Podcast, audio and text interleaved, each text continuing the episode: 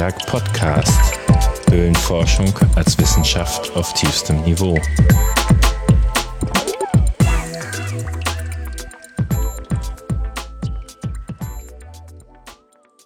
Ich habe mich heute eingeladen bei Professor oder Professor Eremitus äh, Stefan Kemper. Äh, es ist Professor. Äh, der Emeritus wird ja heute nicht mehr vergeben, ah. sondern es ist ein pensionierter Professor. Hm. Ja, einer der wenigen, die sich äh, tatsächlich auf höchstem akademischen Niveau auch mit Höhlen auseinandergesetzt haben. Also einer unserer wenigen Höhlenprofessoren, die wir so in Deutschland haben. Aber du warst, eigentlich war das nur das akademische Hobby, ne? Dein ähm, Hauptthema waren andere in der Geologie. Das ist richtig, aber die, das Interesse an der Geologie ist auch über die Höhlenforschung natürlich gewachsen und hat mich dahin geführt, dass Geologie doch wahrscheinlich ein ganz interessantes äh, Studienfach ist. Äh, Archäologie hat mich auch interessiert, aber ich war mal in Griechenland und habe da so einen armen deutschen Archäologen gesehen, wie er in Delphi Steine aufgemessen hat und auch erst gar nicht auf Deutsch antworten wollte. Ähm, also den fand ich sehr vereinsamt und das fand ich nicht so, nicht so spannend. Ja, bei Archäologen habe ich immer das Gefühl, dass die ihr ganzes Geld mit Rettungsgrabungen verdienen und das klingt äh, frustrierend. Das ist wohl wahr, ja. Gerade in Deutschland sind wohl die Rettungsgrabungen äh, häufiger als die wissenschaftlichen Grabungen. Aber es ist auch viel bei rumgekommen noch in den letzten Jahren, darf man nicht vergessen. Ja, ich hatte mal gehört, wie unterscheidet man Geologen und Geografen? Das ist ja für den Laien gar nicht so leicht, alles mit Geo. Ein, ge ge ein gefährliches äh, Thema, vor allen Dingen, wenn da viele Zuhörer sind, die Geografen sind. Geografen sind Oberflächenmenschen. und die anderen lecken an Stein. Und die anderen gucken sich die 3D-Geschichten an. Ja, gut, äh, lassen wir das. Ja, wir wollten heute, oder ich wollte dich gerne befragen zur ähm, Speleogenese, also wo kommen eigentlich die Höhlen her und wie haben wir darüber Stück für Stück gelernt, wo die herkommen. Ähm, also früher hatte man ja irgendwie, der liebe Gott hat offensichtlich Löcher gelassen und äh, das muss so das sein. Das war schon schwierig genug, denn äh, der, der, liebe Gott macht ja nichts Unvollkommenes. Warum sollte er plötzlich Löcher lassen? Also hat man dann die Sintflut bemüht und dann waren das ja äh, von der Sintflut aufgehäufte Gebirge sind ja auch Muscheln drin und da waren eben auch Walfische drin und dann war, wenn der Walfisch also vergammelt war, hat er seine Knochen hinterlassen und hat dann ein Loch hinterlassen. Das ist ja auch eine interessante ah. Hypothese. Ja, dann konnte man auch die Knochen in den Höhlen dann erklären. Ja, dummerweise hat sich natürlich dann im 18. Äh, Jahrhundert herausgestellt, dass die Knochen natürlich nicht zu Walfischen gehörten, sondern äh, doch zu Landsäugetieren und womit wir dann gleich natürlich beim Höhlenbären wären, der ja unser Wappentier ist und der auch paläontologisch ja einer der geschichtlich interessantesten Tiere überhaupt ist. Denn es ist das erste ausgestorbene große Säugetier, das nach dem lineischen binären System als Ursus Speleus benannt wurde. Äh, der Höhlenbär. Der Höhlenbär von Rosenmüller 1794. Und das ist natürlich ein Wendepunkt überhaupt in der Paläontologie gewesen. Äh, denn kurz danach wurden ja auch noch der Höhlenlöwe, der Mammut äh, und so weiter benannt. Und äh, die Deutschen waren da eben doch relativ führend in der schnellen Benennung dieser Tiere. Die Franzosen haben ein bisschen hinterhergehinkt. Der Cuvier hat es eigentlich immer zwar als Höhlenbär bezeichnet, aber er hat nicht den lateinischen Namen dazu zum Beispiel genannt. Das war lange Zeit doch äh, Domäne der Deutschen. Und die Engländer haben sich auch natürlich nicht dafür interessiert. Das war ja ein Schwede, der Linné. Wie soll, warum soll man dem folgen, wenn man ein Imperium hat? Da muss man sich nicht an solche Regeln halten. Also da haben wir äh, für viele, viele Organismen haben die Deutschen einen, einen Vorlauf gehabt. Und gerade der Höhlenbär, der natürlich äh, bei uns in den Höhlen im Harz, im Rheinischen Schiefergebirge, im Schwaben, in Franken überall vorkommt, der ist natürlich äh, eben auch durch die riesen Knochenmengen, die wir da haben, belegt. Dann hieß es natürlich auch erst wieder, der Herr Esper, der hat einen sehr einen wunderbaren Folianten herausgebracht, äh, auch Ende des, äh, des 18. Jahrhunderts. 1778, glaube ich, aber da müsste ich jetzt nachschauen, vielleicht ist die Zahl falsch, aber jedenfalls, der hat dann noch am Anfang gemeint, es sei der Eisbär gewesen, denn der sei ja bei der Sintflut dort hineingeschwemmt worden. Und äh, das, äh, diese Hypothese ist ja noch dann auch von Buckland 1822 in seiner Reliquia Diluviane nochmal versucht worden aufzugreifen. Also die Reste des, der Sintflut, der Überflutung ähm, und war, der war die erste Höhlenexpedition eigentlich. Der ja, äh, Buckland war, William Buckland war ein englischer äh, Pfarrer, anglikanischer und Wissenschaftler und der ist extra nach Deutschland gefahren, um eben diese Höhlen da in Zolitenhöhle und so weiter sich anzuschauen, um zu gucken, stimmt das jetzt mit der, mit der Sündflut und hat dann auch noch zu einem Überfluss abgerundete Kalkbrocken gefunden, die er eben als abgerollt dargestellt hat, nicht wissend, dass das eben bei der Verwitterung oder bei der Lösung von, von kantigen Kalkbrocken natürlich letztlich eine Rundung erfolgt. Also im, in situ, im Sediment, kann sich so ein Kalkbrocken zurunden. Das ist also kein Geröll in dem Sinne. Da hat er noch einen kleinen Fehler gemacht. Aber der hat zum ersten Mal wirklich systematisch sich diese Höhlen daraufhin angeguckt und ist nach Deutschland gefahren, um diese Originalsachen sich äh, genau anzugucken. Also ein wichtiger Stepping Stone auch für die Entstehung von Höhlen oder von Ablagerungen in Höhlen. Aber der hat erkannt, und das war das Wichtigste eigentlich, dass es wohl äh, Hyänenfraß ist, das Ganze. Also tote Höhlenbären, klar, die haben in der Höhle überwintert, die sterben da. Und die restlichen Sachen sind wohl Hyänenreste. Und das hat er in Kirkdale in einer relativ kleinen Höhle in Großbritannien als erster eigentlich äh, erkannt, dass, dass, dass die Hyänen als Knochentransporteure eine ganz wichtige Rolle spielen. Und zu der Zeit waren die Höhlen, also Paläontologie und Geologie und so war ja eh alles noch nicht so wirklich getrennt. Ne? Und die Höhlen interessierten eigentlich die Geologen nicht so. Die wollten mehr Steinkohle finden und wertschätzen, äh, äh, also Rohstoffe? Naja, wenn wir jetzt also zwischen, von der Zeit zwischen 1780 und 1820 reden, das ist ja die Zeit, wo die großen Durchbrüche eigentlich in der Geologie passiert sind. Ähm, da hat man sich tatsächlich natürlich hauptsächlich erstmal überhaupt damit beschäftigt, die Stratigraphie auf die, auf die Füße zu stellen. Was liegt unten, was liegt oben? Überhaupt die Erkenntnis, dass was oben liegt, vermutlich jünger ist. Und da hat man die äh, Fossilien eben sich angeguckt und gesehen, okay, wenn da Ammoniten drin sind, dann ist das wahrscheinlich mehr oder weniger zeitgleich. Ob das jetzt in England, Deutschland oder sonst wo ist. Diese Erkenntnis, äh, die ist ja relativ spät auch erst gekommen. Ähm, es war eben immer das Problem mit der, mit der, die einzige Quelle, die man hatte, war halt die Sintflut aus der Bibel und hat versucht, damit so gut es geht, äh, alles zu erklären. Äh, wobei dann klar wurde, es muss wohl mehrere Sintfluten gegeben haben, die sogenannten präadamitischen Sintfluten. Das sind die äh, großen Schnitte, natürlich in der, die großen Faunenschnitte. Wir sagen heute Massensterben dazu. Äh, das war dann schon klar. Wie viel Zeit da drin steckt, wusste keiner, logischerweise.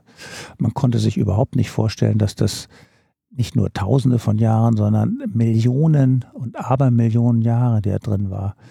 Noch Humboldt hat gewusst, dass das sehr viel Zeit drin steckt in der ganzen Stratigraphie, aber wie viel war natürlich keine Ahnung. Und äh, dann kamen die Physiker, die haben dann ausgerechnet, der Lord Kelvin, äh, ein Spezialist für solche Modellrechnungen, würden wir heute sagen, wenn die Erde nun irgendwie aus Kohle besteht und dann äh, mit, mit, mit Schwefel äh, sich verbindet und dann oxidiert und so weiter, wie viel Wärme kann über wie viel Zeit abgegeben werden, da kam man dann auf maximal 60 Millionen Jahren.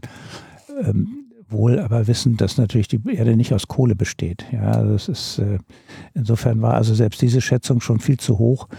Und erst äh, Anfang des 20. Jahrhunderts, als die äh, Radioaktivität dann entdeckt wurde, man also über die Uran, äh, den Uranzerfall auch begriff, dass da sehr viel Hitze entsteht, äh, ist man eigentlich dann relativ schnell auf eins, eine Milliarde und dann eben doch in den 50er Jahren war dann relativ klar, dass wir vier Milliarden Jahre Zeit haben, 4,56 genauer gesagt.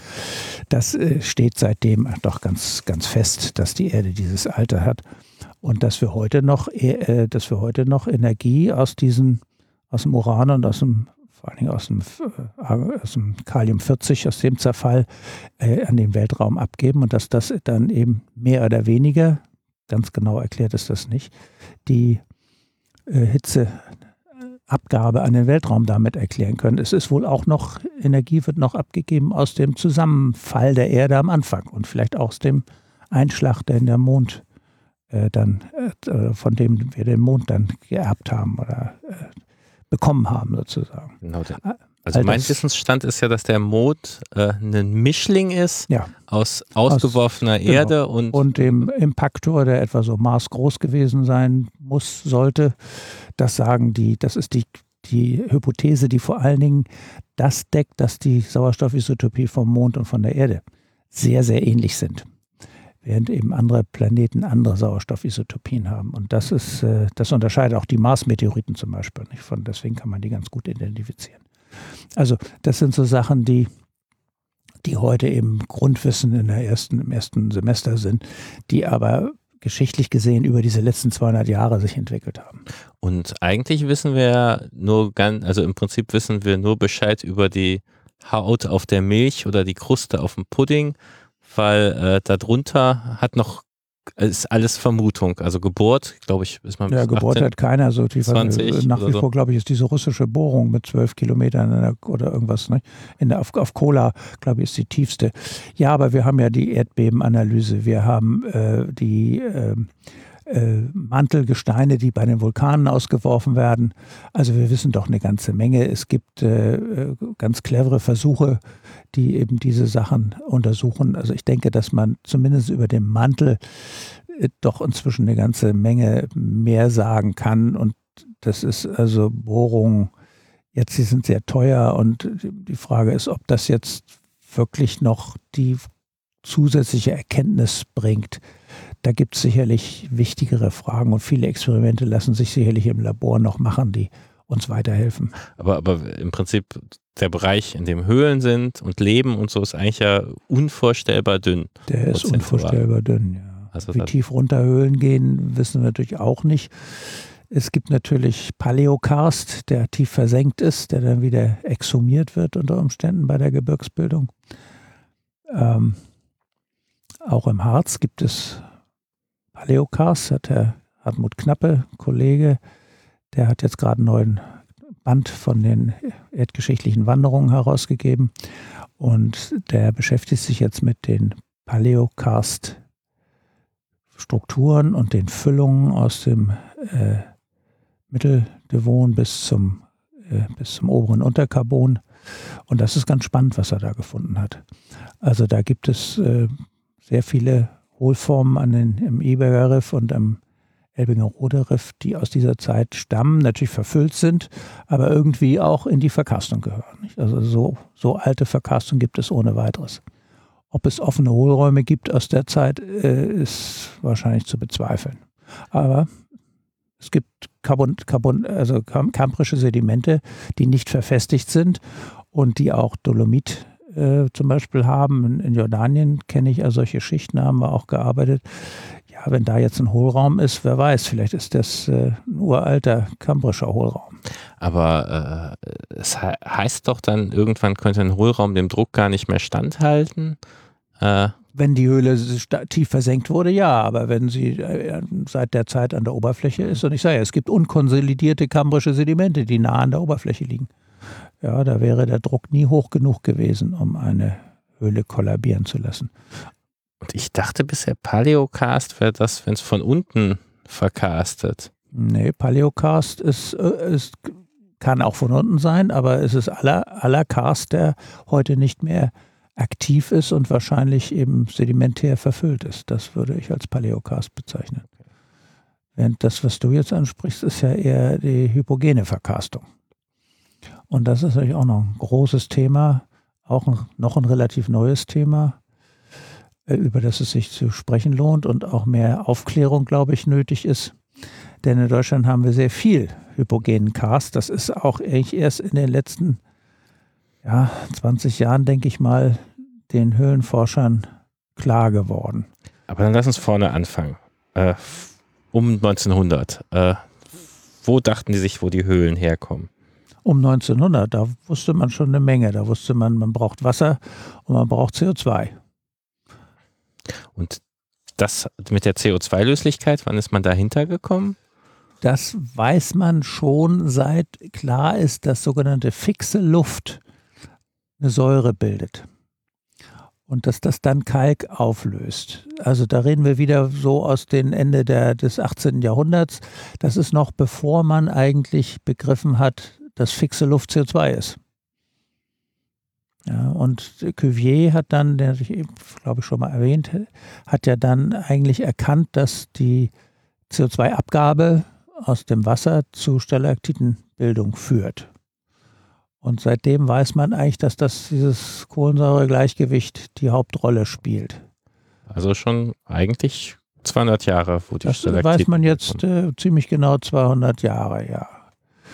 Ähm, so, jetzt muss man natürlich gucken, was haben die Chemiker, wann haben die genau die Konstanten publiziert. Das ist alles ein bisschen später natürlich, das ist doch alles 20. Jahrhundert.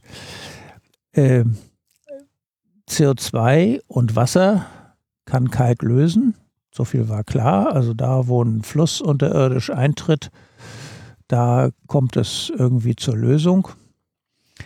Das ist aber gar nicht so schrecklich viel, weil der Fluss hat natürlich nur einen CO2-Druck, der der, der der Atmosphäre mehr oder weniger angegliedert ist. Wenn man aber hingeht und jetzt Messungen macht an Quellen, dann ist der CO2-Druck viel höher. Flüsse kommen eigentlich mit, oder Quellen haben eigentlich meistens einen relativ hohen CO2-Druck, die sie über den ersten Kilometer verlieren. Und wenn sie dann einen sehr hohen Kalkgehalt haben, dann kann es eben nach diesen ersten Fließwegen und dem Verlust von CO2 auch zur Kalkbildung kommen. Dazu muss ich aber die Kalkübersättigung beim Kalzit in etwa sechs bis acht Mal, am besten gleich auf das Zehnfache schieben, was theoretisch eigentlich gefordert ist. Erst dann habe ich spontane Kalzitfällung. Und vorher habe ich unter Umständen biologisch gesteuerte Kalzitfällung. Und das sehen wir dann, wenn unsere Quelltuffe da sich bilden. Das ist dann ja biologisch mediiert. Da sind also dann äh, Zyanobakterien oder Algen, die weiteren CO2 aus dem Wasser rausziehen und damit natürlich den Kalk dann noch in höhere Übersättigung schieben. Aber an sich muss das Wasser schon vorübersättigt sein, sonst geht es nicht. Deswegen hat man zum Beispiel bei Plitwitze äh, hat man äh, Kalkbildung erst unterhalb der Quellen. Ja, die, wenn man sich die Quellen anguckt, da ist kein Kalk, weil die haben einen sehr hohen CO2-Druck und dieser CO2-Druck muss zunächst mal abgebaut werden. Und es ist auch klar, woher der hohe CO2-Druck kommt. Das ist das Sickerwasser, was durch die Bodenschicht geht. Denn im Boden haben wir CO2-Drücke, die extrem hoch sein können. Also das kann bis zu vielen, vielen Prozenten der Atmosphäre, des atmosphärischen Drucks sein weil eben die Pflanzen dort CO2 ausatmen und auch die Bodenbakterien CO2 aus der Organik heraus, wenn sie es zersetzen, erzeugen. Und das macht das CO2, was eigentlich die Verkastung treibt. Es ist weniger der Fluss, der versinkt. Natürlich, der kann auch noch ein bisschen lösen, aber das ist sehr wenig. Der Fluss kann natürlich vor allen Dingen auch erosiv wirken, also kann mhm. Kies mittragen und kann äh, Sand äh, scheuern und so. Also das heißt, da haben wir auch noch unter Umständen eine Erosionswirkung während die Korrosionswirkung, die wir zunächst mal brauchen, die wird gesteuert über den Boden-CO2-Druck. Und das macht auch dann den hohen CO2-Druck der Quellen aus. Das ist das, was man grünen Caster nennt, falls da drüber ja. Boden und Vegetation ja. gibt. Also ohne Boden und Vegetation haben wir keine, keine äh, große Verkarstung. Äh, und wir haben auch keine große Tropfsteinbildung dann. In dem Moment, wo das Wasser aus der Höhle raus ist und ich Höhenluft habe, ist der, hat der, der, die Luft tauscht irgendwie über Klüfte aus. Zwar haben wir in den Höhlen meistens CO2-Drücke von 1000 ppm. Nicht? Die Atmosphäre hat heute ja 400, äh, 400 und, steigend. Zu meiner Zeit, als wir das machten, hatte sie noch 360 ppm. Inzwischen ist sie bei über 400 ja angelangt. Und in der Höhle, wenn wir da Höhenforschung machen, haben wir meistens so um die 1000 ppm. Aber das ist immer noch äh, sehr viel geringer gegenüber dem, wenn ich mehrere Prozentsätze habe. Also das Sickerwasser, was heraustritt, das hat meistens mehrere, mehrere Prozent CO2. Und das kann dann entgasen und dann äh, kommt es zur äh, Bildung von Tropfsteinen halt. Und auf diesen typischen Karstplateaus, die man so in den Alpen die deutschen Vereine gerne beforschen und so. Da ist dann eigentlich wenig neue Verkastung, weil da kein Boden mehr ist. Das ist wohl wahr, ja. Also zumindest unter heutigen Bedingungen dürfte die Verkarstung eher minimiert sein. Wobei natürlich jetzt haben wir auch einen kleinen Temperatureffekt. Nicht? Je kälter das Wasser ist, umso mehr CO2 kann es lösen. Ähm, das ist ja gegenteilig zum, zur Kalzitlösung äh, oder zur Salzlösung. Da ist dann eben ja, je mehr, je wärmer es ist, desto mehr Salz kann ich lösen. Aber beim CO2 ist es eben genau umgekehrt. Ist halt ein Gas. Und je, je weniger, je geringer die Temperatur ist, umso mehr CO2 kann ich lösen. Aber der Effekt ist relativ klein und das dürfte nicht die großen Schächte ausmachen. Warum jetzt in den Alpen so riesige Schächte vorhanden sind, ich glaube, mit der ich glaube, das ist auch chemisch noch nicht so richtig mhm. nachvollzogen. Die großen Sickerwasserschächte machen im Grunde kein, nicht viel Sinn. Es sei denn, man sagt, die sind aus dem Tertiär angelegt. Aber ich will das jetzt nochmal so dahinstellen als, als Möglichkeit. Nicht? Also ich habe da noch keine Untersuchung gesehen, wo jemand jetzt dieses Sickerwasser in diesen Schächten sich mal genauer angeguckt hat. Und warum haben die Tropen dann so eher große Höhlen? Oder ist, wir haben keinen Winter. Die, die Vegetation ist, es läuft das ganze Jahr ah. auf Hochtouren und ich produziere natürlich enorm viel CO2 im Boden. Genau, es ist das, zwar warm und löst nicht so gut, aber ich habe mehr der, der, Produktion. Es ist einfach der, das, das Sickerwasser im Boden ist das Entscheidende. Und da es sehr warm ist, sind die Bakterien auch extrem aktiv das ganze Jahr über. Da ist keine Winterpause und äh, das Wasser kann auch ungehindert das ganze Jahr über einsickern. Ich habe auch noch tropische Regenfälle. Ich habe also mehr Wasser, ich habe mehr CO2 und dann kann ich auch durchaus mehr Höhle haben. Das äh, würde ich sagen, ist doch äh, relativ straightforward. Aber wir haben natürlich vorhin über die hypogenen Höhlen gesprochen. Und äh, die kriegen ja nun ihr CO2 eben nicht aus dem Boden. Das ist der, der eigentlich wichtige Unterschied, sondern ähm, der Klimtschuk, Alexander Klimtschuk, ähm, der hat ja diese hypogene Höhlen Entwicklungsforschung, sagen wir mal, überhaupt erstmal auf die Beine gestellt und vorangetrieben. Und er sagt, hypogene Höhlen sind, sind Höhlen, bei denen der Aktive, also der Agent, der die Höhle macht, von unten kommt. Und das gibt natürlich sofort wieder Schwierigkeiten, so eine Begrifflichkeit. Denn ist es nur das Wasser? Klar, kann von unten kommen. Wir haben im Harz die Situation, dass Wasser aus Kalklagen von unten an Gips kommt und dann natürlich den Gips von unten löst. Das ist eine typische hypogene Situation. Das sind die großen Schlotten, die äh, unter Wasser standen, weit unter dem Karstwasserspiegel gebildet wurden dann durch den Bergbau angefahren wurden, entwässert wurden. Also Himmelburger Schlotte zum Beispiel ist ein schönes Beispiel dafür, die auch typisch morphologisch gesehen, also tief unter dem Wasserspiegel gebildet wurden und äh, in, dem Sinne gar keinen Zugang zur Oberfläche hatten.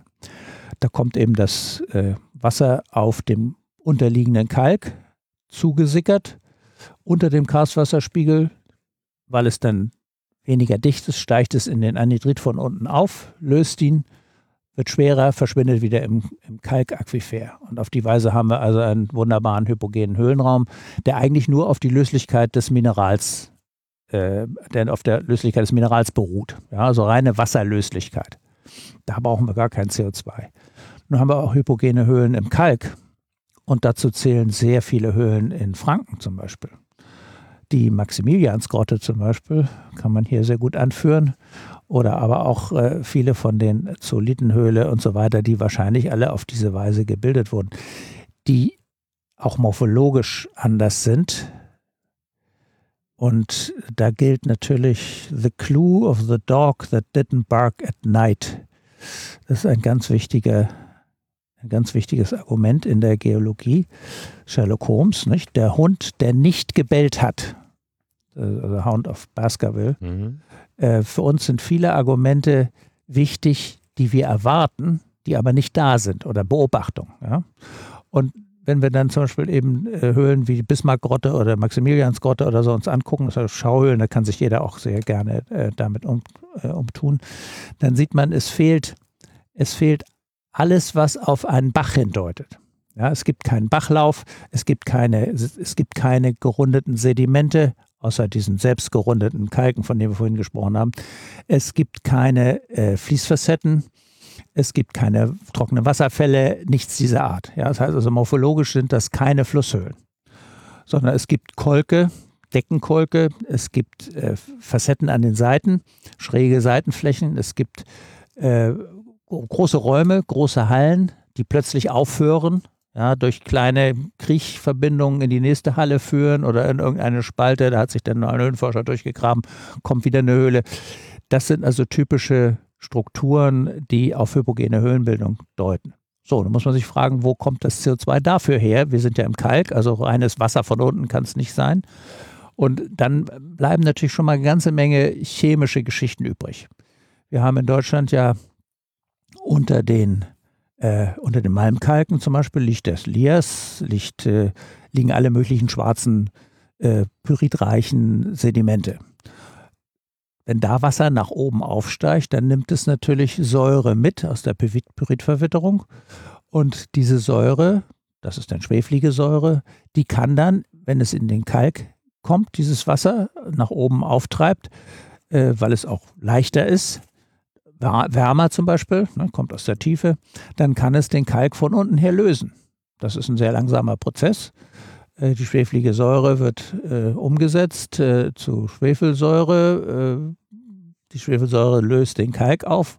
Es kann dann sogar Gips fallen. Und das wissen wir aus den Höhlen in Amerika. Carlsbad Cavern, äh, aber auch vor allem in Lechigia, bekannt äh, den Höhlenforschern als äh, Traumhöhlen, die keinerlei morphologischen Hinweis darauf haben, dass da je ein Bach geflossen ist. Das sind große Hallen, große Kuppelräume, viele Facetten, ähm, Klüfte aufgelöst, plötzliche Schächte, wo das Wasser damals hochgekommen ist. Also äh, Höhlen, die im tiefen Grundwasserkörper über sehr lange Zeiträume sich gebildet haben, heute trocken liegen und zum Teil und die amerikanischen Kollegen sagen eben dazu Smoking Gun, die zum Teil dann Gipslager haben. Das ist der Sulfat, was aus der schwefligen Säure dann ausgefallen, aus der Lösung gedrängt wurde bei der Kalklösung. Das haben wir in Deutschland nicht. Also ich kenne keine Höhle, die Gipslager hat. Das ist aber auch kein Wunder. Bei uns ist es viel feuchter. Ja, und das Sickerwasser hätte solche Gipslagen längst entfernt. Es gibt aber in der Bismarckgrotte gibt es aber äh, Eisenoxid Bildungen, die können sich eigentlich nur im tiefen Wasserkörper gebildet haben. Und das deutet eben darauf hin, dass wir hier äh, reduzierende Lösungen gehabt haben, auch mit Eisen 2, was dann eben bei der Oxidation auch der Sulfate dann als Goethit ausgefallen ist. Also diese Chemie über eine Säure ist durchaus denkbar für uns. Also das Windloch hat ja auch Gipsnadeln, wo sich man sich auch nicht so ganz erklären kann, wo die herkommen. Das kann natürlich, also Gipsnadeln ist natürlich, das ist ja rezente, äh, das ist ein ganz rezenter Wachstum. Das sind keine massiven Gipslagen am Boden oder so. Das kann also durch die, kann durchaus durch Verdunstung kommen und das durch, durch Pyrite, die in dem, die drinstecken. Also ich habe es ja so gelernt. Äh, man hat dann immer gesagt, ja, diese Höhle, das ist offensichtlich keine Flusshöhle, das nennen wir phreatisch, ist im Grundwasser entstanden und das ist normal. Und mhm. äh, zu der Zeit war aber, äh, also die Denke war immer, dass da von oben das CO2 reingekommen das ist. Das muss nicht sein. Also gibt es aber immer noch. Also dass es auch genug gibt, wo es wahrscheinlich doch von oben. Ja, das Problem ist, das ist, Problem ist jetzt das, was äh, eigentlich das, das Problem der sogenannten, das Problem der langen Höhlen. Ja? Mhm. Wieso gibt es lange Höhlen? Ähm, diese äh, hypogenen Höhlen, von denen wir eben gesprochen haben, die sind also relativ kurz. Viel Höhle auf enorm kleinem Quadrat. Ja? Also am Iberg haben wir die, das ganze Eisenstein-Stollensystem und die Höhlen dort, die sind, äh, da haben wir sieben Kilometer Gesamtganglänge oder noch mehr auf 250 mal 250 Meter. Kluterthöhle, ja, ganz ähnlich. Kluterthöhle ganz ähnlich. Gut, am Iberg haben wir jetzt noch eine ganz andere Geschichte. Da haben wir nämlich eine Säurebildung, dadurch, dass Siderit ursprünglich vorhanden war. Und Siderit ist ein Fe2-Carbonat, äh, FeCO3. Und dieses äh, Eisen 2 kann eben oxidieren mit Sauerstoff zu Eisen 3 und dabei entsteht äh, entstehen äh, H-Ionen, die wiederum eben den Kalk angreifen können. Das heißt also, hier haben wir die Möglichkeit, um ein ehemaliges Sideritlager einen Hohlraum zu bilden. Und äh, insofern äh, erklärt sich dann diese hohe Dichte von Räumen um eben so ein ehemaliges Sidritlager, das auch später von den Bergleuten der Goethit abgebaut wurde. Das war sehr bequem. Goethit ist ein, ist ein lehmiges Zeug. Ich gehe da rein, grab mir das ab, hat, hat, hat äh, ich weiß nicht wie viel, Eisen, 60 Prozent Eisen oder irgend sowas. Besser kann man keinen Bergbau betreiben auf Eisen. Ja. Ähm, deswegen sind auch diese Höhlen bekannt, weil sie halt im 17., 18. Jahrhundert bis ins 19. Jahrhundert abgebaut wurden. Es sind also gerade am Iberg sind es also Höhlen, die eben auch durch Stollen verbunden sind. Da kann man schwer unterscheiden, was ist Naturhohlraum und was ist kein Naturraum. So, bei den Höhlen jetzt bei euch da im, im Ennepetal, Kluterthöhle. Die Kluterthöhle zeigt keine epigenen Erosions- oder auch keine Korrosionsform. Sie zeigt aber natürlich heute, fließt das Wasser irgendwie da durch, wenn auch sehr langsam. Habt ihr eigentlich mal gemessen, ob das Wasser überhaupt noch korrosiv tätig ist? Ähm, ich glaube schon, also CO2-Gehalt und. Äh, ja, ich meine, aber ist es umgerechnet worden in, in, in, in Sättigung vom Kalzit? Kann ich nur mit bestimmt antworten, ah, aber ich okay. habe es nicht präsent. Okay, gut. Das ist ja die Frage. Was ist heute, was passiert heute? Äh, wir haben das bei der Falkensteiner Höhle mal gemacht. Da kann eigentlich heute nichts mehr passieren. Das Wasser, was da fließt, ist gesättigt. Äh, ob es erosiv tätig ist, weiß ich nicht. Äh, aber jedenfalls korrosiv ist es nicht sonderlich aktiv. Dazu, äh, das ist großenteils eben Sickerwasser von, was von oben kommt, was ja schon einen hohen Kalkgehalt hat und dann noch in Gas. Ja, und dann, dann bildet es Tropfstein. Also wie soll das nochmal korrosiv tätig werden? Das bringt es ja nicht. Das kann, das kann nicht funktionieren. Also jetzt müssen wir natürlich Folgendes tun. Ähm, wir müssen einmal in dieses Problem der langen Höhlen gucken. Wir müssen, das entsteht, das ist aber die Höhlenentstehung. Das, und das ist eben nicht die heutige Situation. Ja, wir müssen auch geologisch zurückschauen. Wie alt sind diese Höhlen? Und was passiert heute im, im, im Holozän, wo wir Pflanzen haben, wo wir sehr viel CO2 haben? Was passiert im Glazial, wo wir Bodenfrost bis 200, 300 Meter Tiefe unter Umständen hatten? Das heißt, wo diese Höhlen knallvoll mit Eis waren oder, oder überhaupt nicht für Grundwasser erreichbar waren. Wir haben äh, das Problem in Deutschland, dass wir eben Höhlen haben, die über Zehntausende von Jahren immer wieder in ihrer Entwicklung unterbrochen werden. Ja, wir haben also ein, ein On und Off, ein On und Off.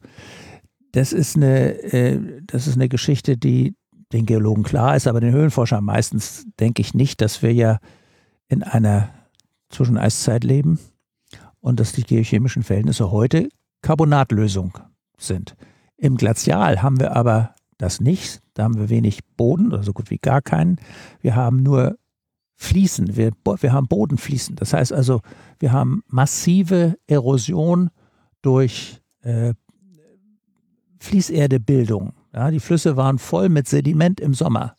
Der Boden war ein, zwei Meter tief maximal aufgetaut und ähm, dann ist einfach, sind Tonschichten einfach weggeflossen. Die sind heute stabil. Heute passiert eine Kalklösung. Im Glazial haben wir wahrscheinlich keine Kalklösung gehabt oder nur eine ganz geringe, ja, weil, der, weil die, weil die CO2-Menge äh, fehlte. Hier in Deutschland war, und das hat mich auch erstaunt, wenn man die Pollenleute sich anguckt, der, es war in Zentraldeutschland, also wegen der Lage zwischen den Eisschilden äh, Alpen und Skandinavien, hatten wir Temperaturen, die 15 Grad unter der heutigen Temperatur war. Jahresmitteltemperaturen 15 Grad unter der heutigen. Also nicht nur ein paar Grad wie in Spanien oder so, sondern das waren hier massiv, war es hier tiefgefroren.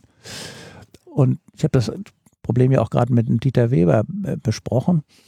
Der kann zeigen, dass zum Beispiel der Nephagus, äh, Schellenbergi, der ist eingewandert offensichtlich über den Rhein wieder Richtung Harz im Laufe des Holozäns. Und wo, wenn er woanders mehrere Arten hat, dann ist je weiter er nach Norddeutschland kommt, umso weniger ist dann vorhanden. Also es sind Sachen, die, die eben diese geologische Geschichte auch nochmal unterstreichen. Beim Glazial reden wir von vor 20.000 Jahren. Ja, ne? so. Das letzte Glazial, hier in Norddeutschland heißt es Weichsel. Äh, wir sitzen hier allerdings nicht gerade auf der Weichsel, sondern wir sitzen hier auf der Saale. Das weiß ich genau, denn ich habe das hier ausgegraben. Ähm, das ist knallharte Grundmoräne, wo wir drauf sitzen, mit vielen schönen Steinen drin. Das ist die Saale-Vereisung, die hier das gelegt hat. Die Weichsel-Vereisung, die ist hier 20 Kilometer weiter nördlich da bei Arnsburg zum Stehen gekommen. Und Grundmoräne ist das, äh, was an der Gletscherzunge der, der Grundmoräne ist das, was unter dem Gletscher liegt und was auch noch durch hunderte von Metern Eis, das mal darüber lag, konsolidiert wurde. Das ist also knallhart. Mit dem Spaten so gut wie nicht bearbeitbar. Fast wie ein Gestein, sowas. Gut, also das nur äh, zum, als Randbemerkung. Äh, gehen wir zurück zu den, zu den hypogenen Höhlen. Es gibt ja noch mehr Möglichkeiten. Also wir hatten eben gerade äh, Säure aus Pyritverwitterung. Wir hatten, äh, wir hatten Siderit, das ist ein ganz spezieller Fall am Iberg. Wir haben aber Methan. Öllager enthalten große Mengen Methan. Methan. Wenn das jetzt aufsteigt als gelöstes Gas in die Kalke, dann kann es oxidiert werden. Dann habe ich CO2, dann kann ich wieder lösen. Und das ergibt so gut wie keine Smoking Gun. Ich habe das immer wieder geschrieben, kein Mensch interessiert sich dafür, dass Methan möglicherweise ein ganz wichtiger Agent ist für die hypogene Höhlenbildung. Äh, müsste, Methan hat ja dann sehr niedrige, also sehr negative Delta-C13-Werte ob damit natürlich was zu machen ist, wenn es in CO2 umgesetzt ist, dann äh, fällt das CO2 ja auch nicht aus irgendwie, ja? es, es löst den Kalk. Ähm, höchstens, wenn es irgendwo mal dann Kalk, äh, irgendwelche Sinter gibt, die dann plötzlich einen sehr negativen CO2 haben. Das wäre natürlich interessant, ist bis jetzt aber nicht aufgetaucht. Also aber ja. Das ist eigentlich nur eine Hypothese mit dem Methan. Bisher das hat man nichts Hypothese. gefunden. Man kann das, das, nicht, man, das ist sehr schwer nachzuweisen. Ja, es ist ein Gas, das in ein anderes Gas aufoxidiert wird und dann äh, natürlich höhlenwirksam wird. So. Und dann habe ich, ein, hab ich eine Höhle. Und da habe ich auch keinen Gips und da habe ich auch keine Eisenreste oder irgend sowas.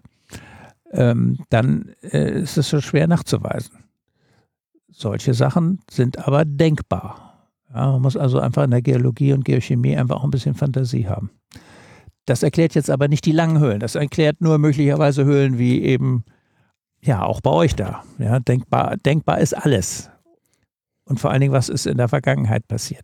Die Tatsache, dass bei uns gerne die Höhlen, also die interessanten Hohlräume direkt unter einer Schieferkappe sind das wird ja eigentlich auch mehr das von unten was kam, als das von oben was kam, indizieren. So, also davon bin ich sowieso überzeugt, dass das eher der Agent von unten kam. Mhm. So die Frage natürlich, ist es nicht vielleicht doch von der Seite zugeliefertes äh, biogenes CO2?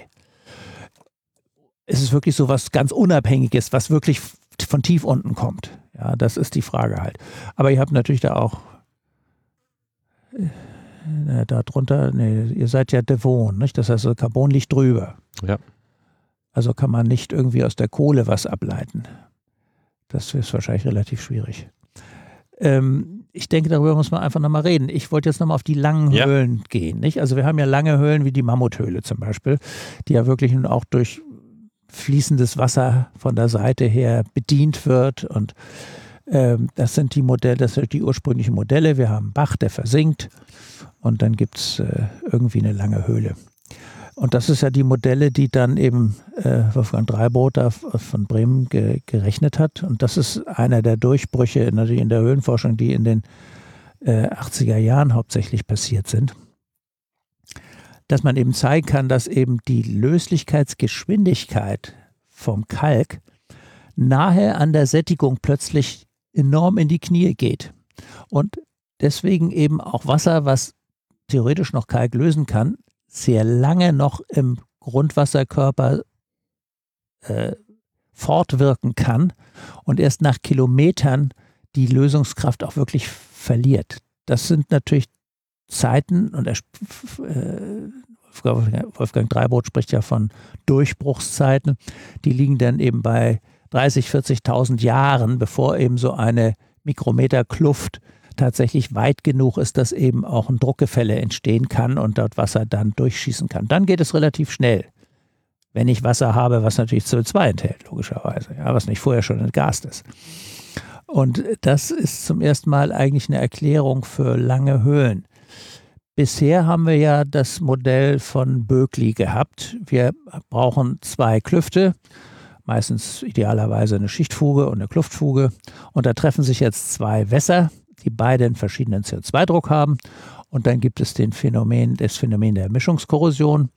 Und diese äh, Mischungskorrosion, die gibt es in der Tat. Also das war eigentlich der erste Ansatz, warum wir plötzlich äh, Höhlen eben sehr lange Höhlen haben können. Das wäre die Möglichkeit der Mischungskorrosion gewesen.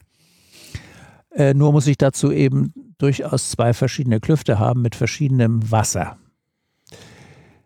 Böckli hat allerdings diese Mischungskorrosion, die bei den Chemikern längst bekannt war. Ja, es ist also, das sind Korrosionsmöglichkeiten eben auch im Bereich von Kesseltechnologie, die eben aufgrund dieser Mischungskorrosion äh, stattgefunden hat. Böckli hat das also aus diesem Bereich übernommen, hat aber nie die Chemie äh, wirklich erklärt, die dahinter steckt, auch in seinem Lehrbuch nicht. Sondern die Chemie, die dahinter steckt, das ist äh, die, die genaue Erklärung für die Höhlen. Das hat der Tom Wickley gemacht in etlichen Aufsätzen, die Anfang der 70er Jahre erschienen sind. Und äh, das Wichtigste ist eine Arbeit Mixing, äh, Mixing Corrosion heißt das. Oder war es The Mixing of Waters? Äh, eines von beiden jetzt. Äh, genauen Titel weiß ich jetzt im Moment nicht im Kopf, aber äh, das ist eine Arbeit in Geochemiker, Kosmochemiker Akta gewesen. Und die hat die gesamte Thermodynamik der Carbonatgewässer und der Mischung von Carbonatengewässern auf die Füße gestellt. Und diese Arbeit muss man im Grunde nachlesen oder nachvollziehen, um zu verstehen, worum es geht. Es gibt da eine ganze Reihe von Effekten. Das ist eben nicht nur der CO2, der verschiedene CO2-Druck, sondern es sind auch noch äh, Ioneneffekte. Kalk löst sich eben nicht einfach nur so wie ein Stück, wie ein Stück Salz. Ja? Wenn ich Salz ins Wasser schmeiße, okay, dann habe ich Natriumchloridionen, das weiß jeder. Wenn ich aber Kalk ins Wasser tue, dann äh, bilden sich Kalk- und Carbonationen. Okay, das ist dann sozusagen die thermodynamische äh, wichtigste Botschaft, aber es bildet sich auch noch HCO3. Es bildet sich CaHCO3, ein, ein Doppelion. Ein, äh, es bildet sich auch noch CaCO3-0, ja, also ein ungeladenes Doppelion.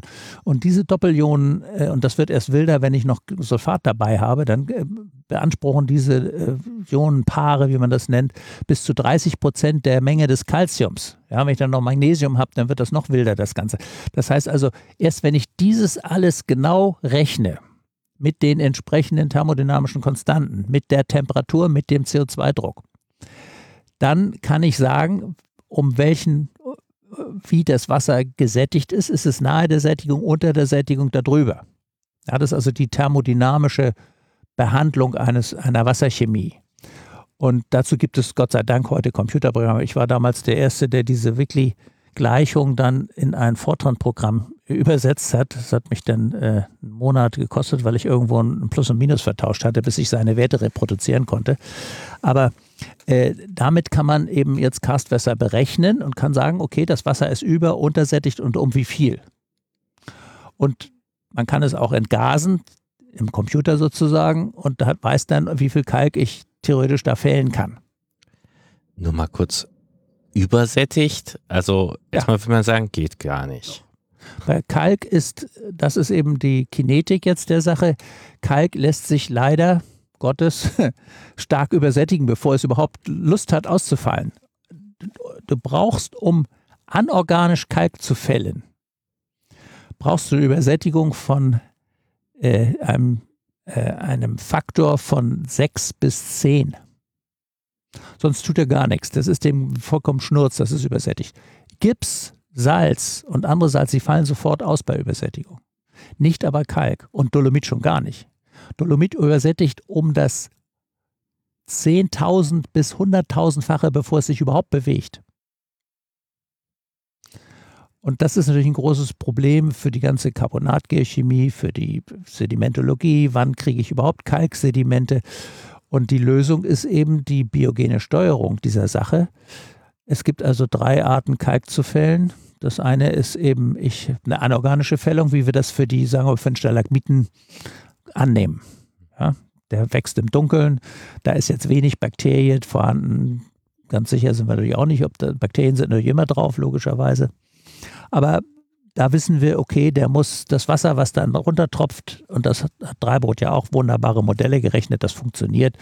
Da äh, kann der, äh, da kann der, äh, der Stalagmit, der wächst aufgrund eben anorganischer Kalkfällung. So. Und das ist die seltenste Art überhaupt, die wir haben. Das ist das Problem dabei. Im Ozean, der Ozean ist an der Oberfläche das vier- bis sechsfache übersättigt. Da passiert gar nichts. Es gibt gelegentlich im Schwarzen Meer, hat es mal eine Phase gegeben, da hat es spontan Aragonit gebildet. Aber im Wesentlichen passiert da auch nichts, obwohl der, der gerade das Schwarze Meer ist äh, relativ hoch übersättigt mit Kalk. Da muss die, da, da, das ist deswegen so, weil nur die Biologie es fertig bringt, den Kalk zu fällen, nämlich biologisch biogeochemisch, intrazellulär. Wir machen Knochen, gut als Calciumapatit, aber gut. Ähm, die äh, Tiere und Pflanzen im Meer, die, die machen äh, eine, Bio, eine biologische Kalkfällung. Das ist intrazellulär, ist enzymatisch gesteuert. Das ist auf Matrizen, die genetisch festgelegt sind. Und darauf kann sich dann Kalk und Aragonit abscheiden. Es gibt ja Organismen, die beides können sogar. Da muss man nur sagen, was bedeutet, also wie ist gesättigt dann eigentlich definiert? Gesättigt ist thermodynamisch definiert. Das ist ganz klar definiert in dem Moment, wo die, die äh, Calciumcarbonat äh, überschritten ist, ist äh, das Wasser übersättigt. Und das berechnet sich aus der ganz normal eigentlich aus der Calcium aus der freien Calciumkonzentration mal der freien Carbonatkonzentration. So, und da sieht man schon, da beißt sich die Katze in den Schwanz. Denn die freie Konzentration ist nicht die Gesamtkonzentration, die ich messe. Mhm. Deswegen muss, brauche ich diese Rechenprogramme.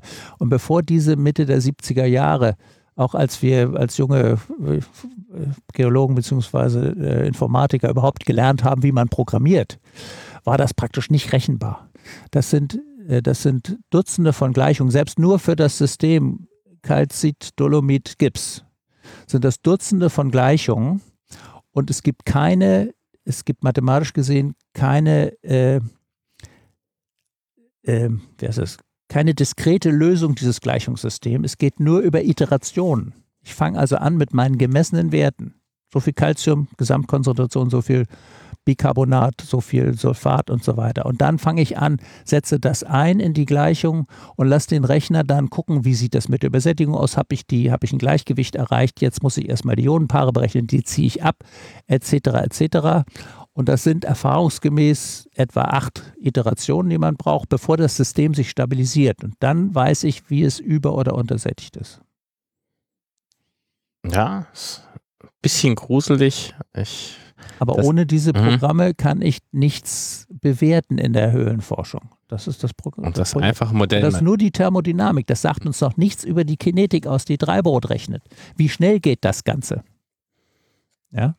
Also das sind die beiden. Die Thermodynamik sagt, wie viel. Die Kinetik sagt, wie schnell. Und dann kommen die Geologen und sagen uns noch, okay, da war mal eine Eiszeit, da ging sowieso nichts.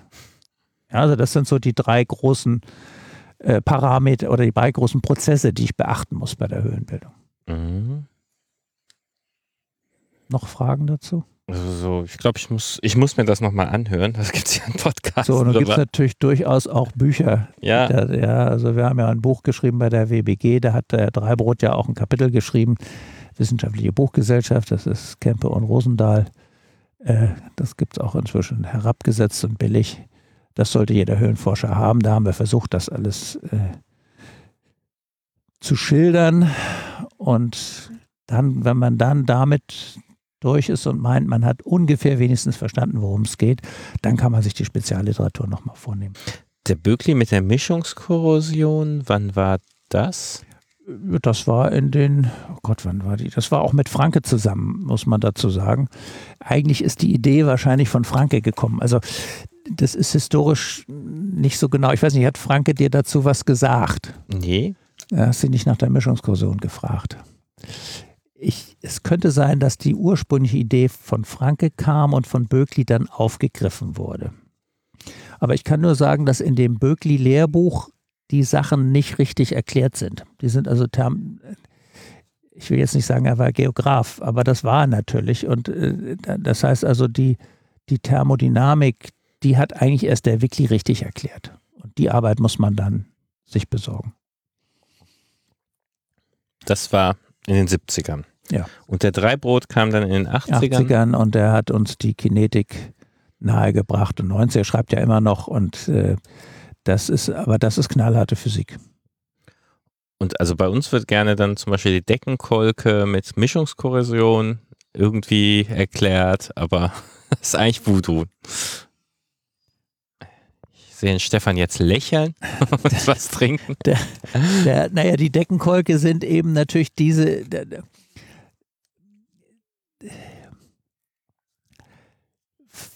das sind ja morphologische Geschichten. Da ist ja offensichtlich Wasser aufgestiegen und hat gelöst an der Oberfläche. Ob das jetzt durch Mischungskorrosion ist oder durch CO2, was mitgebracht wird, das lässt sich ja so nicht mehr rekonstruieren. Also der Mischungskorrosionsansatz kann stimmen. Auch Dreibrot rechnet mit Mischungskorrosion übrigens, ja, also er rechnet auch solche Sachen, weil das ist tatsächlich ein realer Prozess. Und das hängt alles, und alle haben ja wahrscheinlich diese Kurven gesehen, wenn man CO2 aufträgt gegen den Kalkgehalt, dann ist das eine durchgebogene Kurve. Also eine nicht lineare Beziehung. Und das erzeugt die Mischungskorrosion. Wenn ich dann zwei Punkte auf einer durchgebogenen Kurve verbinde und den Mittelpunkt dann suche für ein Mischungswasser 50-50, dann lande ich über der Kurve und dann habe ich noch einen kleinen Rest CO2, den ich dann zusätzlich verbrauchen kann. Das ist der Effekt der Mischungskorrosion. Das ist mal ganz einfach und grafisch zu erklären. Und das hängt mit diesen nicht, nicht linearen Gleichungen der Thermodynamik zusammen ist aber inzwischen durchaus bekannt und nachvollziehbar. Ja, du erlebst mich ein bisschen sprachlos, weil ich mal wieder gesehen habe, wie viel es noch zu lernen gibt.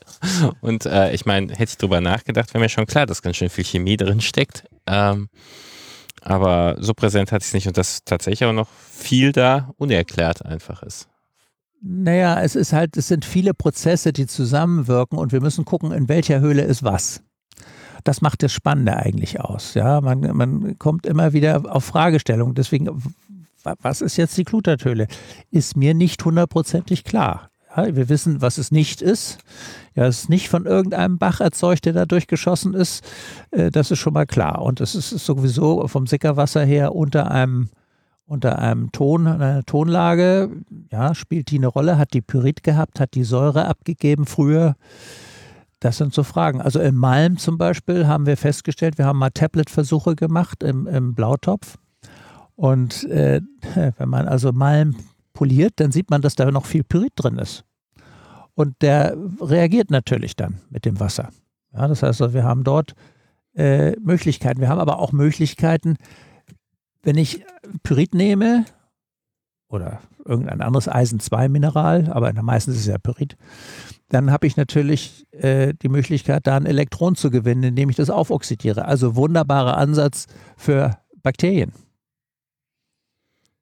Tablet-Versuche? Ja, also äh, einfach äh, geschnittenen Kalk mit äh, na nicht mit dem Tablet, was du jetzt denkst, äh, sondern einfach definierte Stücke Kalk, äh, schön blatt gemacht, gewogen und wir wollten sehen, löst sich da was. Ja, so haben die da einfach mal ein Jahr lang exponiert, löst sich nichts. Äh, beziehungsweise das, das, was da passiert, ist so gering, dass wir nicht wissen, ob es nicht die Pyritoxidation ist. Ja, der Pyrit verändert sich natürlich dann. Also es ist schon die, die Voraussetzung solcher Versuche ist sehr schwierig. Und es hat immer wieder natürlich Versuche gegeben, äh, Oberflächenerniedrigung zu messen. Man macht irgendwie einen Fixpunkt und dann setzt man so eine Schraube, Schraubset drauf und eine Mikrometerschraube und dann guckt man nach einem Jahr, ob man da eventuell was messen kann. Das ist äußerst gering. Und man kennt zwar diese äh, Steine, irgendwelche Granite, die auf dem Kalk liegen und darunter dann angelöst wurden über die letzten 10.000 Jahre. Danach versucht man ja ein bisschen so die, äh, Abtragungsgeschwindigkeit. Nur das ist natürlich nicht unterm Boden, sondern das ist irgendwie natürlich irgendwie da am Gletscher oder so. Ja. Also wie hoch sind die Abträge? Die Abträge sind, liegen so in der Größenordnung wahrscheinlich von, von 100 Metern pro Millionen Jahren oder irgend sowas. Nicht? Also das ist gar nicht so schrecklich viel. Das ist in Deutschland äh, die Flüsse tragen ab. Der, also der, der, der Rhein, der trägt etwa äh, maximalen Millimeter pro Jahr ab. Das gesamte, das gesamte Erosionsverhalten vom Rhein. Die Donau etwas weniger. Wenn man an den Alpen steht, kann man es kaum glauben. Da. Ja. Aber das sind eben auch extrem lange Prozesse. Und da darf man nicht vergessen, die Gletscher tragen natürlich ab wie Höll. Nicht? Das sind, das sind, äh, das sind ja Riesenhobel. Das ist nicht der Kalkabtrag durch Wasser, sondern das ist äh, da, da einfach, da, da, da hobelt es einfach die Täler raus. Nicht? Der Schmirgel Gottes habe ich mal als Wort ja, für ja, gut. Gletscher gehört. Das ist, und das ist wieder genau das Problem, dass wir natürlich nicht, wir gucken dann auf den Kalk, ja, und inzwischen kommt ein Gletscher vorbei. Äh, in dem, nicht in diesem Millionenjahre-Bereich. Das ist das. Also inzwischen ist ja habe ich zumindest das Gefühl bei den Höhlenforschern, das ein bisschen präsenter. Ähm, also das inzwischen, wenn man denkt, wie kommt denn der Tropfstein da an die Wand, dass man sagt, ja, vielleicht war es ja mal hier gefroren und hat sich bewegt und so. Und die kryogenen Kalzite sind ja inzwischen tatsächlich in jedermanns Munde. Ja, da hatte ich eine große Schwierigkeit, als ich damit äh, kam und sagte, hey, vorsichtig, das, was ihr da als Erdbebenschaden bezeichnet, das ist wahrscheinlich kein Erdbebenschaden. Da müsst ihr zeigt mir mal Holozäne-Datierung. Die gibt es nämlich zum Beispiel in der, in der äh, Riesenberghöhle. Das hängt aber damit zusammen, dass der ganze Riesenberg auf dem Ornatenton abs absaust. Ja, das heißt also, du hast da moderne Klüfte, die dann durchaus auch Holozäne Risse machen. Aber das gerade, das natürlich, wenn du zerbrochenen Sinter hast, der da oben an der Wand klebt. Und äh, ich rede jetzt auch von Höhlen, die ja gerade entdeckt wurden. Also hier unser Herbstlabyrinth zum Beispiel.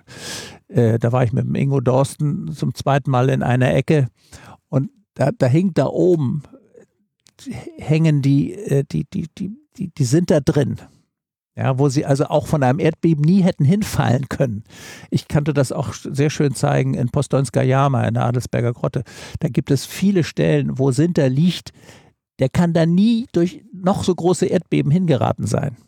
Ja, es kann nur, also die Erklärung, alles ist ja Hypothese immer, wir waren nicht dabei, aber die beste Erklärung für mich ist, dass das Eis in der Hülle war, dass diese Sachen abreißt und dann eben irgendwo deponiert und bevor das Eis komplett wegschmilzt, hat sich da halt eine kleine Versinderung gebildet, die das Ding an dieser prekären Lagerstätte hält. Und das habt ihr wahrscheinlich jetzt inzwischen auch gesehen in äh, stelle ich mir jedenfalls vor, wenn man genau hinguckt, findet man solche Stellen in den neuen Höhlen, wo man sicher sein kann, es ist kein anthropogener Schaden. Äh, es ist auch vermutlich nicht Erdbeben.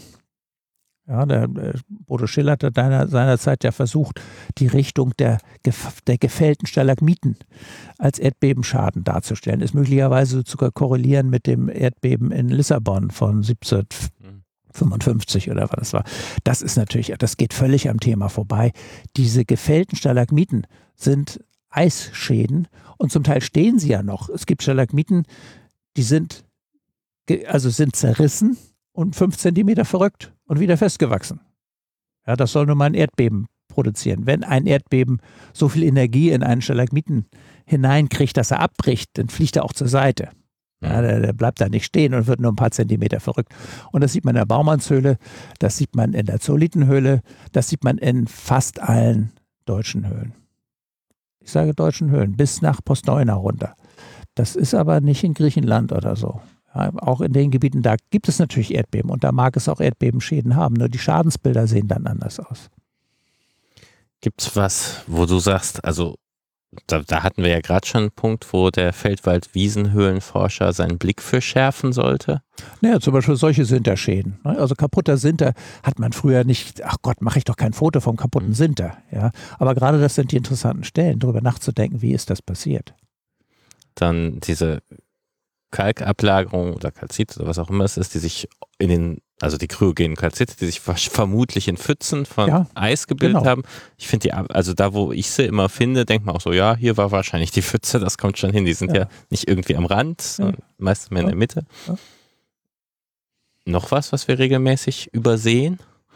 Naja, eben mögliche, mögliche, Weise, mögliche, mögliche Spuren der hypogenen Höhlenbildung, die da ursprünglich vorhanden war da wissen wir noch zu wenig. Aber da müssen wir natürlich eben auch Messkapazität haben. Und das ist eben immer das Problem bei der Höhenforschung. Wir haben natürlich zu wenig Datierungsmöglichkeiten. Also wir hatten schon mal ja über 14c-Datierung gesprochen. Ähm, bei Stalagmiten hat das ja funktioniert, aber die, die Grenze ist 50.000 Jahre, dann hört es auf. Das heißt, wir kommen gerade mal vor die letzte Eiszeit. Da, das Uran-Thorium ist viel genauer und äh, viel besser und reicht 500.000 Jahre zurück. Da braucht es natürlich zum Beispiel auch nochmal mehr Datierung. Nicht im, wir haben jetzt im, im Iberger, in der Iber-Tropfsteinhöhle haben wir den einen Stalagmit datiert, der hat 400.000 Jahre.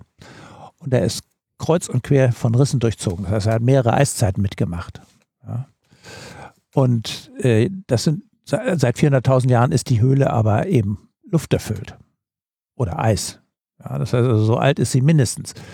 Äh, wahrscheinlich ist sie noch viel älter wir kommen immerhin mit diesen, mit solchen Zahlen können wir das ganze, die, die, ganze Höhlenbildung ist damit ja um hunderttausende Jahre älter. Und insofern, äh, und was wir noch nicht ausgeschöpft haben, sind zum Beispiel die Datierung von Oberflächen mit kosmogenischen äh, ähm, Bombardement und solche Sachen, ja, Aluminium- oder Beryllium-Datierung. Das machen die Amerikaner.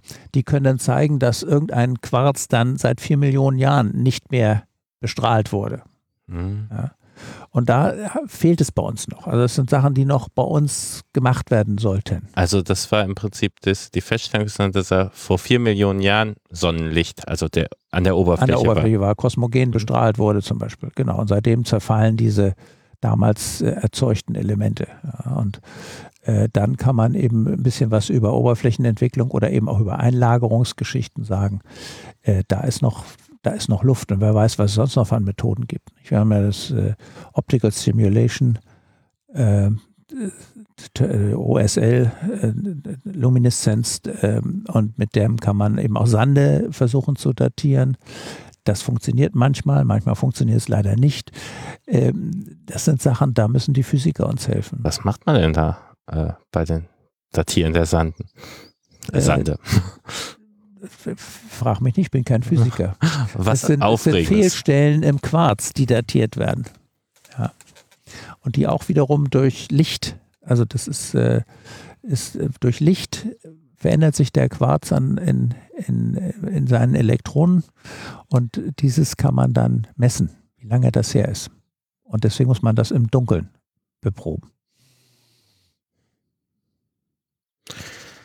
Ja, ich glaube, da haben wir jetzt eine Stunde über Speleogenese gesprochen. Könnten wir wahrscheinlich auch noch einen Vorlesungszyklus draus machen. Das habe ich ja gehabt. Ich habe ja Vorlesungen, sonst hätte ich das ja nicht äh, genau. abspulen können.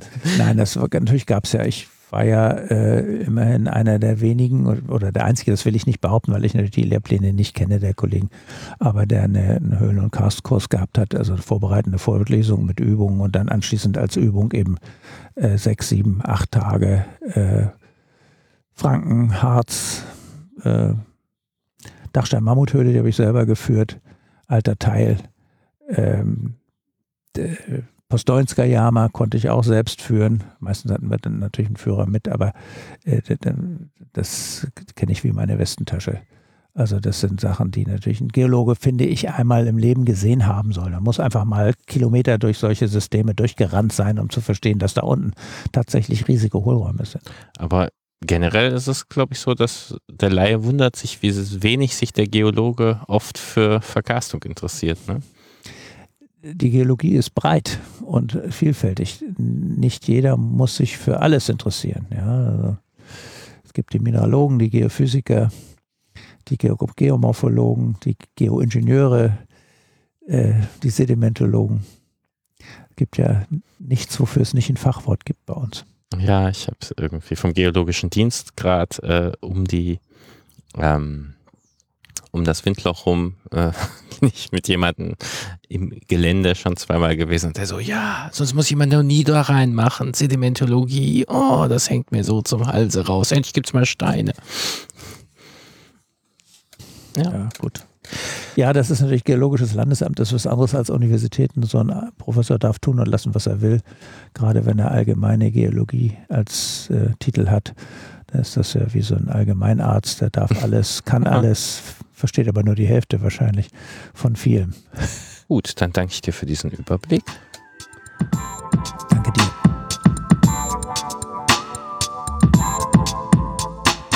Dies war eine Folge des Anti-Berg Podcast.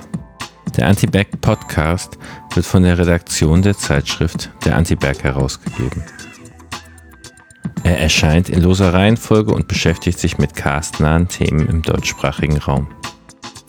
Wir sind dabei dringend auf eure Anregungen, Hinweise und Rückmeldungen angewiesen.